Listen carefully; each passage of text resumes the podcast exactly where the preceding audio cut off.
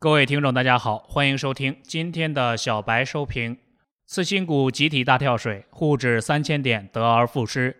市场在吹养老金入市的暖风，导致沪深两市小幅高开，微微震荡之后，一举拿下了三千点关口，并且快速的收复了五日线。经过高位横盘震荡，午后继续冲击三零二四近期高点，但止步于三零二二点。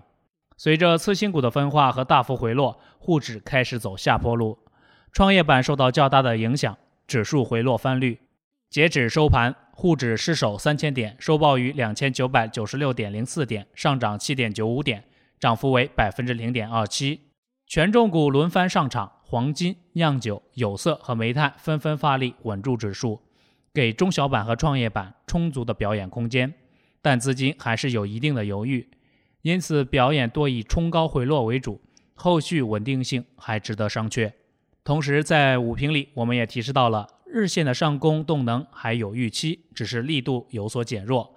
今天的上攻是六十分钟级别的推动，但三十分钟的走势对指数形成了拖累，导致六十分钟行情提前结束。有分析人士指出，目前的行情仍然处于强者恒强的阶段。在市场有越来越多的人开始相信吃饭行情之前，大家还是会选择更安全的抱团取暖。机构仓位有所提升，但仓位不能作为判断多空的核心逻辑。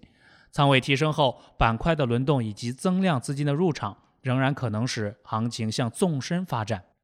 现在大盘还在三千点附近磨盘，而龙头板块是有色，因而有色不倒则大盘不倒。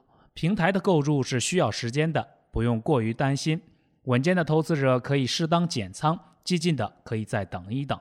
进一步说，现在的多头排列确实没有发生实质性的改变。股市有风险，投资需谨慎。以上信息仅供参考，盈亏自负。本节目由北京公牛财富科技有限公司制作出品。最及时的 A 股信息速递，最独到的股市新鲜评论，小白快评，您每日的免费资讯快餐。